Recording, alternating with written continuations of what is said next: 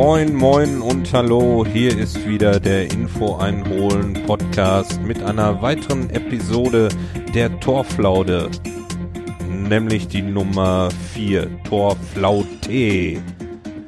Der 22. Spieltag der zweiten Bundesliga steht bevor. Der FC St. Pauli trifft auf den Karlsruher SC im Millantor-Stadion. Um 20.15 Uhr heute Abend geht es los und es ist jetzt kurz vor 16 Uhr.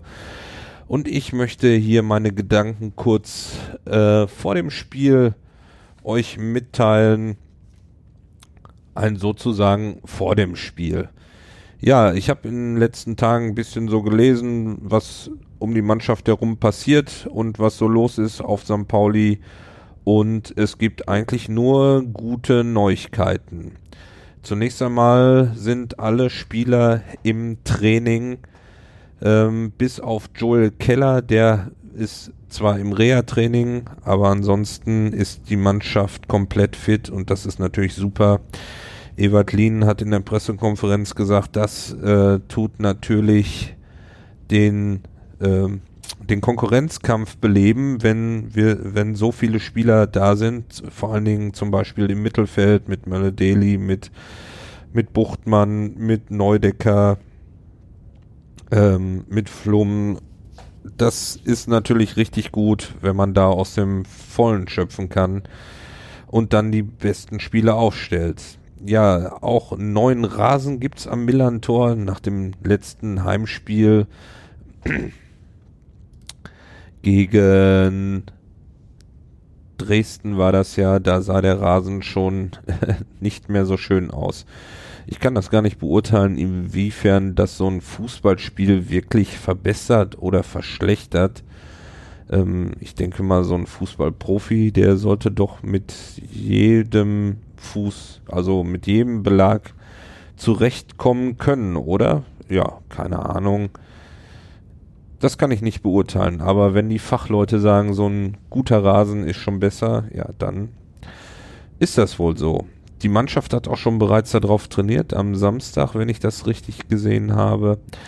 Ähm, der Trainer sagte, nachdem der Rasen verlegt worden war, hat er sich ziemlich vollgesogen mit Wasser, weil es ja hier in Hamburg viel geregnet hat in den letzten Tagen. Heute war es jetzt mal trocken und auch etwas wärmer. Aber der Rasen ist wohl recht vollgesogen, nass und war dadurch auch noch ein bisschen, äh, konnte die Rasenfirma, die den verlegt hat, nicht so richtig äh, gut bearbeiten, wie sie das eigentlich müssen, weil sie nicht mit den Maschinen, die sie dafür brauchen, dort drauf konnten, weil sonst wäre der Rasen direkt wieder kaputt gewesen. Aber jetzt in den letzten Tagen, zwei Tagen, muss da wohl noch einiges gemacht worden sein und der Rasen sollte eigentlich gut sein. Ja, alle sind im Training. Karlsruhe wird erwartet mit einer 4-4-2 Mannschaft. Die haben auch ein paar Verletzte in ihrer Mannschaft. Mal eben das aufrufen hier. Wo hatte ich das? Hier. Ähm, die haben eine Gelb-Rot-Sperre für Com, dann äh, Krebs im Kreuzband, äh, der ist im Aufbautraining nach Kreuzbandriss, Sali, Salai, Salai, auch im Aufbautraining, Torres hat eine Sehnenverletzung im Oberschenkel und Camberi Knieprobleme. Ja, St. Pauli wird wahrscheinlich mit der mit einer ähnlichen Aufstellung wie bei den letzten Spielen spielen. Duziak, Sobich, Hornschuh, Buballa nehme ich an, wieder hinten in der Abwehr, unterstützt von Nerich, der nach vorne und nach hinten arbeiten wird. Genauso wie Flum. Und dann haben wir Sobota. Und dann kommt äh, die Frage, das konnte natürlich hat das Ewald Lien nicht in der Pressekonferenz verraten, ob jetzt Buchtmann oder Mölle Deli spielt, aber ich nehme an, dass Mölle Deli spielt, weil man in den Spielen, wo er gespielt hat, immer lesen konnte, das ist der Spieler, der ja in der Hinrunde gefehlt hat, der die Bälle verarbeiten kann, egal wie die kommen, ob die hoch oder tief kommen, ob die schnell oder langsam kommen, er kann sie verarbeiten mit seiner Technik, kann die Bälle dann auch genau richtig weitergeben. Ich habe den Spieler selber noch nicht gesehen, genauso wie äh, Flum, den habe ich ja erst einmal gesehen. Ich kann das noch nicht beurteilen. Buchtmann ähm, war in der Hinrunde, hat er sehr unglücklich gespielt, ähm, könnte man so sagen. Äh, aber hat jetzt im letzten Spiel ein Tor gemacht. Also insofern, man weiß es nicht, vielleicht, vielleicht lässt der Trainer ihn auch drin, weil er sagt, ähm, der hat jetzt ein Tor gemacht, der hat Aufwind. Das ist auch ein Spieler, den wir verpflichtet haben gegenüber äh, Mölle Deli der ja äh, ausgeliehen ist, genauso wie Flum. Also lasse ich vielleicht den Spieler, der sich langfristig an uns gebunden hat, lieber spielen, weil mit dem muss ich nächste Saison ja auch noch spielen. Und wenn ich den jetzt direkt wieder rausnehme, nachdem er sogar ein Tor gemacht hat, dann ist das vielleicht ähm, irgendwie kontraproduktiv. Also so könnte Ewald vielleicht auch denken. Naja, ganz vorne Cheng Shine und Boadus wahrscheinlich wieder. Äh, Boadus wird wahrscheinlich dann irgendwann wieder gegen Ende ausgewechselt, gegen T, je nachdem, wie das läuft. Man würde, also ich wünsche Boadus ja auch mal, dass er ein richtige Pässe von außen kriegt. Dazu hat äh, Evalin auch in der Pre auch in der Pressekonferenz wieder gesagt, äh, er ist da auch nicht so ganz glücklich. Da kam wohl eine Frage aus der Presse, äh, gerade Sobota und Shahin, dass die die Bälle manchmal nicht früh genug ähm, abspielen. Das ist ja was, was ich auch schon in meinem letzten Podcast gehört habe. Vielleicht hat ja die Presse das gehört oder Ewald Lien, glaube ich zwar nicht, aber Wäre lustig.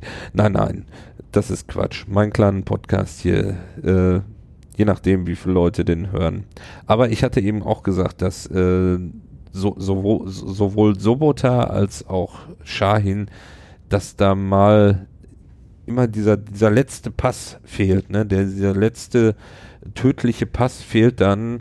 Ewald sagte, es ist natürlich schwierig für die Jungs, wenn die äh, die Seiten wechseln, weil die haben wohl viele Freiheiten, sowohl Sobota als auch Shahin, dass die mal die Seiten wechseln können. Dann spielen sie natürlich auf der falschen Seite für, für ihren Fuß.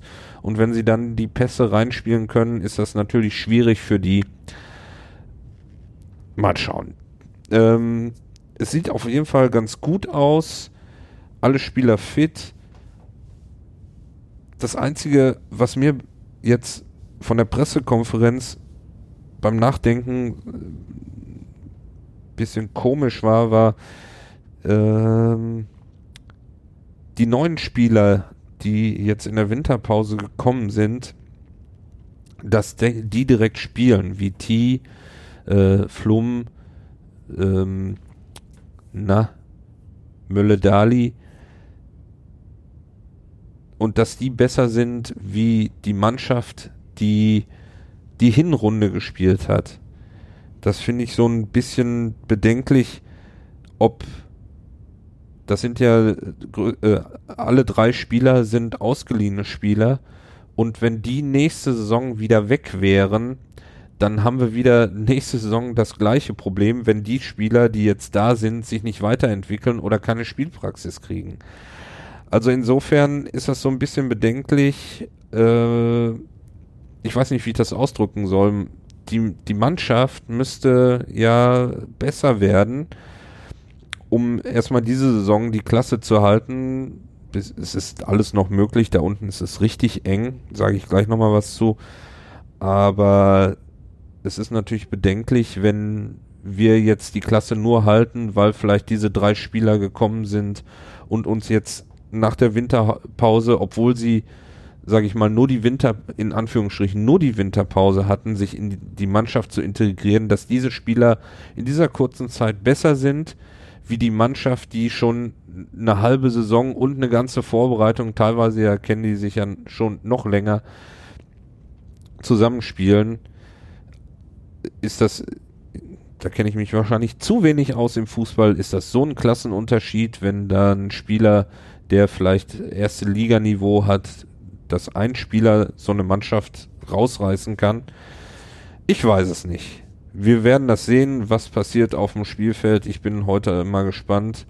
Bei der Abwehr bin ich mir relativ sicher, dass die so bestehen bleibt, äh, weil Duziak, Sobich, Hornschuh, Buballa ist immer so ein bisschen ähm, Wackelkandidat für mich persönlich, aber naja, wir schauen mal.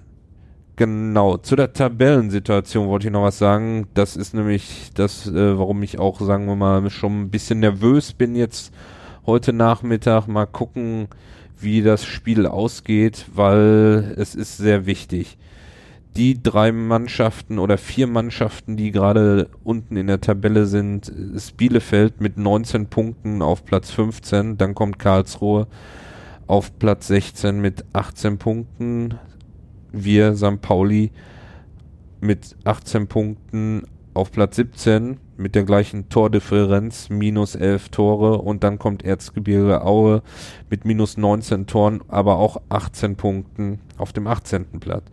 Das heißt, wenn wir heute gewinnen, dann können wir auf den 15. Platz äh, hervorklettern und wären zumindest vom Abstiegplatz erstmal weg. Dann nächste Woche wird in München gespielt. Da könnte man mit einem Sieg dann bis auf einen Punkt auf München herankommen, um dann vielleicht in der Woche drauf mit noch einem dritten Sieg in Folge da unten mal richtig rauszukommen, zumindest mal ein Spiel Abstand zu bekommen, je nachdem, wie die anderen Mannschaften natürlich auch spielen. Also, es ist sehr, sehr spannend und die Plätze, ich würde mal sagen, hier bis Platz 12 mit Fortuna Düsseldorf, die haben 27 Punkte jetzt nach dem 22. Spieltag das ist noch alles möglich, äh, wieder da hochzukommen. Aber heute Abend muss auf jeden Fall ein Sieg her. Ja, wer das Spiel sehen will, kann auf äh, Sport 1 sich das Spiel angucken. Das wird nämlich live übertragen, kostenlos im Fernsehen. Schaltet Sport 1 ein und guckt euch das Spiel an. Ich bin im Stadion ab 20.15 Uhr ich werde gleich schon los, damit ich so kurz vor sechs am Stadion bin und dann da meinen Platz einnehmen kann. Ich wünsche euch viel Spaß beim Fußball gucken. Macht's gut und auf Wiederhören!